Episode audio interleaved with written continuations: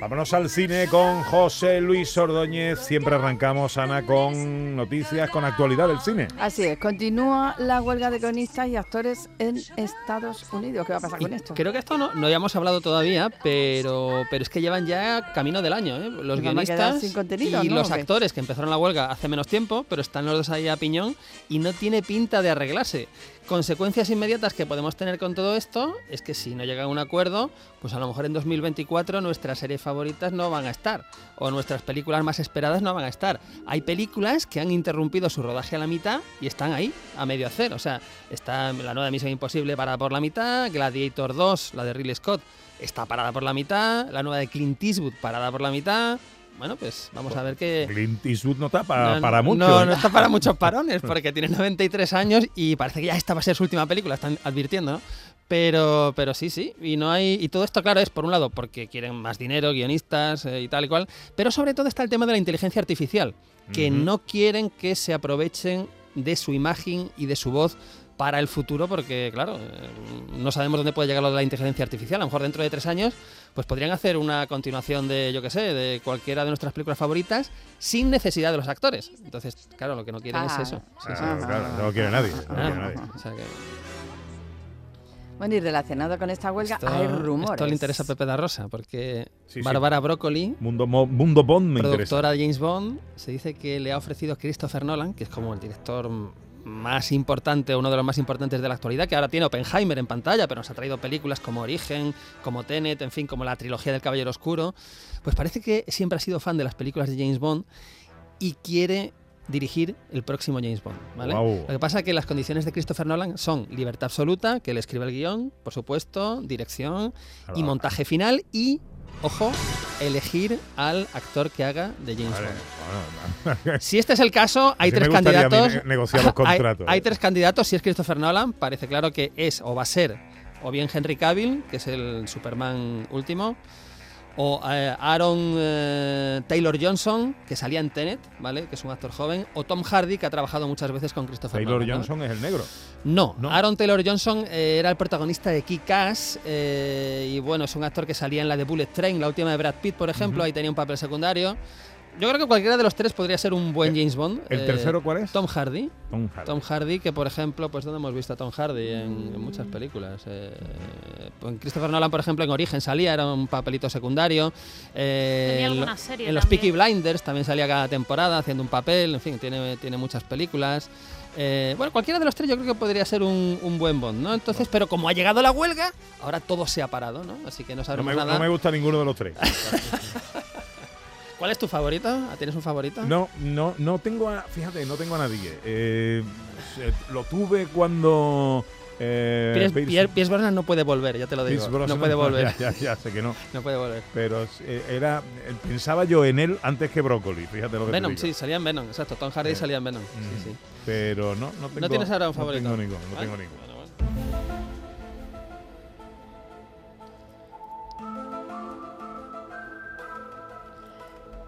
También tenemos el extraño y misterioso caso del Festival de Cine Europeo en Sevilla. Porque es que yo creo que Expediente X era una serie más clara que lo del Festival de Cine Europeo en Sevilla 2023, porque yo no entiendo nada. Primero se va el director que había, que esto fue en primavera. Se fue después de pasar por Cannes para ver películas y tal, creo que, que lo deja. Contratan a un nuevo director, que es el que hay ahora, pero que nunca ha hablado, entonces nunca no sabemos lo que va a ser el festival. Después, ¿qué pasó hace, hace un mes o dos? Salen para decir que se cancela el Festival de Cine Europeo en Sevilla porque los Grammy latinos son en Sevilla y entonces no puede haber Festival de Cine en Sevilla. Es una cosa un poco extraña también, pero como, no sé, reflexionan y a los cuatro o cinco días dicen, no, no, vale, hay Festival de Cine Europeo en Sevilla, pero va a ser uno en versión breve, versión corta. Bueno, versión breve, pero ¿qué va a consistir? Y lo último, que ya ha sido hace unos días, es lo más extraño del mundo, y es que el Festival de Cine Europeo en Sevilla, que es un festival de cine, donde vienen directores, actores, el público va al cine, le gusta ir al cine, pues a que no sabéis a qué cine de Sevilla se lo van a llevar. Se lo van a llevar a Fibes. Ah. A Fibes. A Fibes, que es un sitio, cine de verano. como sabemos, ideal para, para ver cine. Bueno, no es una crítica, ¿eh? simplemente es que como hay tantas dudas y tantas cuestiones, yo creo que lo suyo sería que saliera el nuevo director y pues explicar un poco en qué va a consistir el Festival de Cine Europeo en Sevilla, por qué es en Fibes, por qué no es una sala de cine tradicional, que es lo más... ¿Tienes fecha ya? Porque también se Pues, barajó la mm, Yo me ha llegado por algún lado que va a ser eh, pues a principios de noviembre, pero es que no se sabe, no se ha leído a nivel oficial tampoco cuándo va a ser. Se ha dicho que va a ser en versión corta, que no sabemos si va a ser un fin de semana, si va a ser cuatro días, si va a ser cinco días. Es todo muy, muy misterioso todo, Mm, ¿no? Entonces, yo tengo muchas ganas de hablar otra vez del Festival de Cine en Sevilla, pero sabiendo algo y no tan desconcertado como Malder y Pues Se vamos. acerca, se acerca eh, aceleradamente la fecha. Esto no se Pues, organiza en pues dos mira, días, ahora imagino. estamos en el Festival de San Sebastián. Sitges, ya sabemos todo lo que va a Sitges. El que va a continuación, pues prácticamente es el Festival de Cine Europeo en Sevilla, que lleva, ojo, 20 años o 20 y pocos, ¿no? Si, ¿no? si no recuerdo mal. O sea, que no es un festival que lleve dos años. Entonces es un poco raro esto, Un qué poco pasa misterioso. con el misterio del Festival de Cine Europeo de Sevilla. Ahora vamos con los estrenos, director. Bueno, vamos a empezar con una peli que he visto y que me lo he pasado muy bien, que ayer cuando fui a verla la sala estaba bastante llena, lo cual me sorprende. Vamos a hablar de una película que se llama Misterio en Venecia.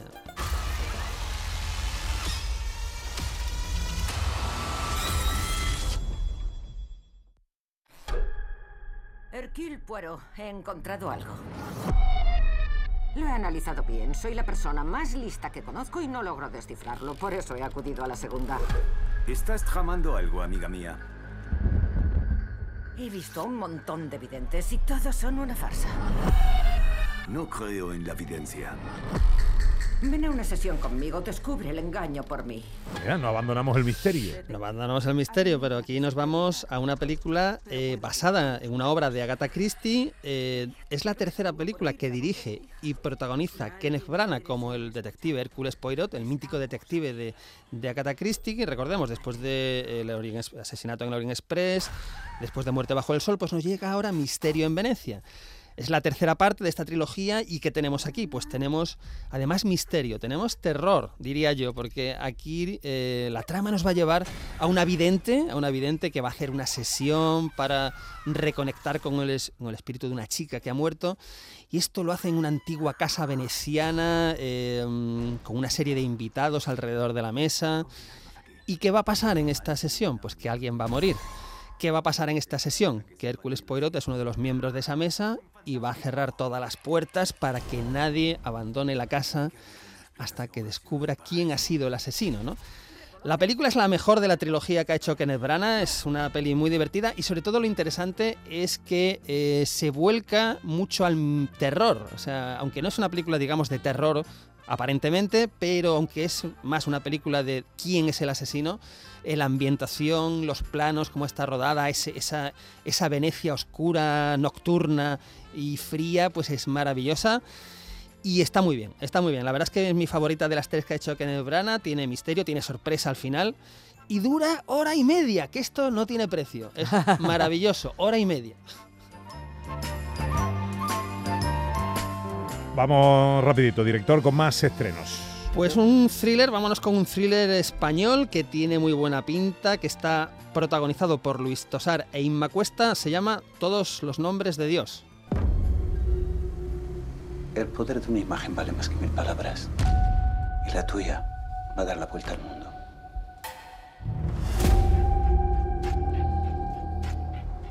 ¿Cómo ha ido la noche? ¿Vienes ya para casa? Sí, de hecho estoy cerca, estoy en el aeropuerto.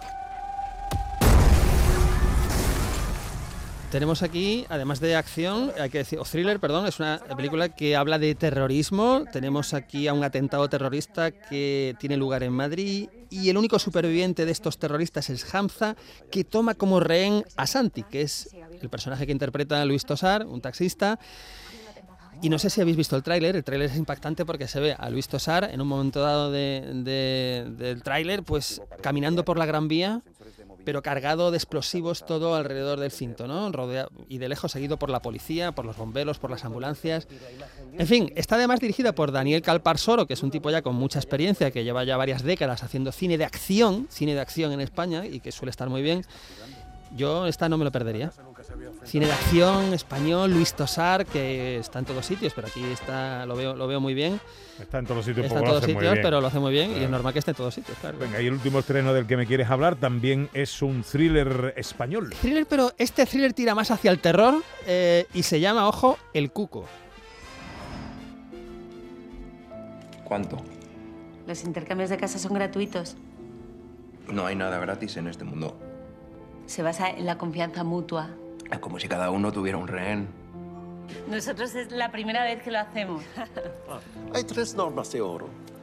Respetar las pertenencias de los otros, dejarse acoger por Bueno, la- el planteamiento del cuco es muy interesante porque es un planteamiento que podemos haber hecho todos en algún momento dado y es un intercambio de casas. Sabemos que hay aplicaciones, pues en verano, pues si yo intercambio mi casa en Sevilla con alguien que tiene una casa en Nueva York o yo intercambio mi casa en Sevilla con alguien que tiene mi casa en Londres. ¿Qué pasa? Pues bueno, que tendría que haber, en principio es una aplicación segura, entonces todos sabemos que no debería pasar nada. Pero, pero, bueno, eh, también es un poco inquietante irte a la casa de alguien que no conoces, ¿no? A lo mejor tiene un sótano que nunca has entrado, una puerta que nunca se abre, un armario que, que no sé qué. Eh, la película está protagonizada por Belén Cuesta, por Jorge Suquet y está dirigida por Mar Targarona. Eh, bueno, tiene muy buena pinta, es muy inquietante. Yo no me la perdería, especialmente los que somos más aficionados al thriller tirando el terror. En la tele que ponemos. Pues tengo que decir que la semana pasada pu- pusi- pusimos en la tele eh, las aventuras de Jeremiah Johnson, que es una grandiosa película, y dije, esta es la mejor película de la temporada, no va a haber una película mejor en Canal Sur Televisión. Pues lo hemos superado. Pues me he equivocado, lo reconozco, porque hoy a las tres y media en Canal Sur Televisión tenemos Río Bravo. Bueno, bueno, bueno, bueno. Bueno, es que si tenemos Río Bravo, dirigida por Howard Hawks, con John Wayne, con Dean Martin, con Ricky Nelson, con Angie Dickinson, con Walter Brennan y con música de Dimitri Tiomkin. Es que es uno de los grandes westerns de la historia. No, westerns no, una de las grandes películas de la historia del cine. ¿Qué más puedo decir? de Bueno, que me encanta la escena de la cárcel. La escena de la cárcel es sublime. El arranque ese Dean Martin que tiene problemas con la bebida, pero que se va rehabilitando durante la película, ¿no? La escena inicial de Río Bravo, que es muda, es cine mudo. Los primeros cinco minutos de Río Bravo es cine mudo, pero es bestial. La irrupción de Angie Dickinson en la película, que tiene momentos de comedia con John Wayne bestiales. Ojo, John Wayne en comedia, que no es lo, no es lo más eh, que uno se le viene a la cabeza, pero Angie Dickinson está maravillosa, ¿no? En fin, estoy a las tres y media, Canal Sur Televisión. Da igual que la hayas visto mil veces o da igual que no la hayas visto nunca. Es una película que hay que ver siempre y que si la pillas en televisión, la terminas viendo hasta el final. Río Bravo esta tarde en Canal Sur Televisión. Pero tranquilos, mientras que yo esté aquí no va a salir ni Dios. A mí es que me gusta todo lo caliente. Todo lo caliente. Desde entonces, el fantasma del duque va a sus este es el, el tráiler de una película, Desmadre Incluido, que se estrena esta próxima semana. director. Hablaremos de ella la semana que viene, porque se estrena el. No se estrenó ayer, se estrena el viernes que viene. Es una comedia española dirigida por Miguel Martín y que tiene un reparto pues amplísimo. Está ahí Macarena Gómez, Manuel Tafallé, Salva Reina, Nacho Guerrero, Saturnino García, Maragüil, Antonio Meléndez Peso y me dejó algunos, algunos más.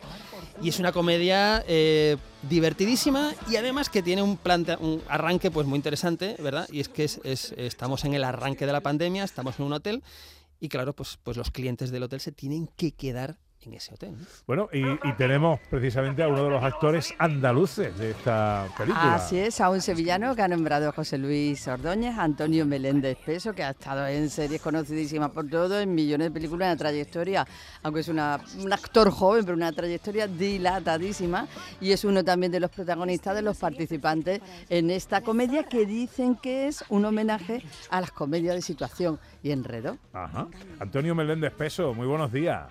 Buenos días. ¿Qué tal, hombre? Encantado de saludarte.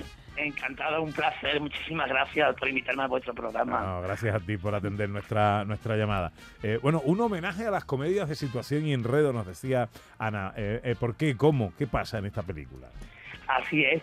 Pues es una mm, comedia. Bueno, nosotros nos fuimos a rodar abejas después de, del- de la pandemia y es un guion de Bonete y pasan muchas cosas. Entra justo cuando va, se va, va a haber una boda, entra el estado de alarma y, se tiene, y todos los personajes tienen que quedar encerrados en ese hotel. donde se va a celebrar la boda y ahí empieza a, a suceder muchísimas cosas desde asesinato, infide- infidelidades, eh, mm, muchas cosas que tienen que ir a ver a todo el mundo el 22 de septiembre que estrenamos en, en los cines. Yo, Antonio Meléndez Peso, le quiero preguntar por su personaje, porque eh, si uno cuando, cuando vaya a ver la película eh, se va a dar cuenta que él pone voz al mejor resumen de la filmografía de Almodóvar que se ha hecho nunca en pantalla. ¿O no? Sí, bueno, eh, mi personaje Ruby es un monólogo que tenía yo escrito y mi personaje iba a hacer un playback, pero al final el playback no se podía hacer y decidieron que como- como el director Miguel Martínez conocía y conocía ese monólogo, pues me pidió que si, que si se lo cedía. Y, y entonces por, por supuesto es un monólogo que, que hago un homenaje de, de todas las películas de Pedro Almodóvar. Está en la película sale desde hasta la, hasta 2020 ahora ya está actualizado hasta la última fecha. Y la verdad que le ha gustado mucho a la gente. El día de antes de ayer el día del preestreno fue muy aplaudido y gustó mucho a la gente. ¿Cuándo se estrena la película? El 22 de septiembre 22 de septiembre. Bueno, pues tiempo tendremos de seguir hablando de ella. Oye, te agradecemos mucho que nos hayas atendido, te deseamos lo mejor. Ana, Que la- no, que, le- que le has dicho David, que estás pensando ya en David, que viene ahora. ¿Yo he Antonio. dicho David? Ah, no, Antonio, Antonio, te he cambiado el nombre, hijo. Perdona- perdóname, perdóname. Antonio Meléndez Peso, actor sevillano, uno de los que compone este repartazo que tiene esta película Desmadre incluido que se estrena la próxima semana. Antonio, te mandamos un abrazo enorme. otro muy fuerte para vosotros y muchísimas gracias y un saludo a todos los oyentes Oye, y la película es muy divertida, ¿eh? Muy divertida, muy divertida. Bueno, pues habrá que verla. Habrá que ir al cine a verla. 20 para la una. Enseguida llega El Jardín de David Jiménez.